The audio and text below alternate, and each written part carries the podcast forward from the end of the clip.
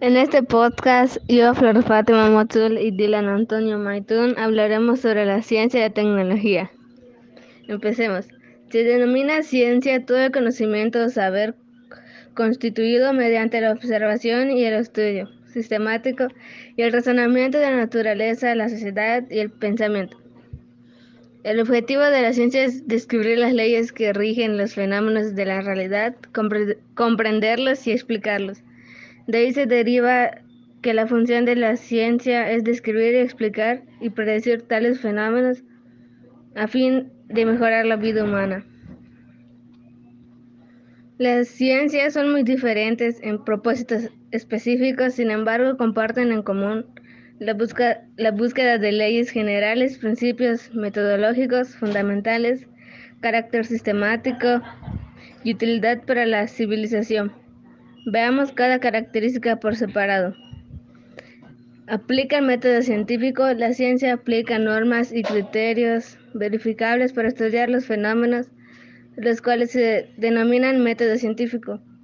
El método, método científico se basa en observación, proposición, formulación de hipótesis, experimentación, demostración y conclusiones. Tiende a buscar leyes generales. La ciencia pretende generar las leyes o principios generales que rigen a los fenómenos. Algunas ciencias, como las matemáticas, persiguen que estas leyes tengan grados de certeza. Otras ciencias, como las naturales o ciencias sociales, construyen leyes sujetas a revisión constante.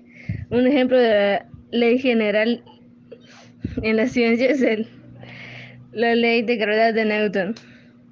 Es acumulativa y sistemática. La ciencia valora el conocimiento acumulado de las investigaciones previas, es decir, los antecedentes. Estos son siempre un punto de partida. Como sustento, como cuestionamiento a la vez, todo nuevo conocimiento pasa a ser de acervo científico. Por ejemplo, la teoría heliocéntrica de Copérnico sustituyó a la teoría geocéntrica de Ptolomeo, mientras que las leyes de Kepler son sobre las órbitas elípticas perfeccionaron la teoría copérnica. Ahora vamos con mi compañero. La tecnología ha ayudado mucho al ser humano, por ejemplo en las telecomunicaciones. Los equipos de telecomunicación, a través de los cuales se transmite la información, ha ido evolucionando y formando parte importante de nuestra vida cotidiana. Pasamos en el telégrafo a WhatsApp y de la televisión en blanco y negro, que merecía su propio espacio, a celulares o tablets de alta resolución que pueden llevarse hasta el baño.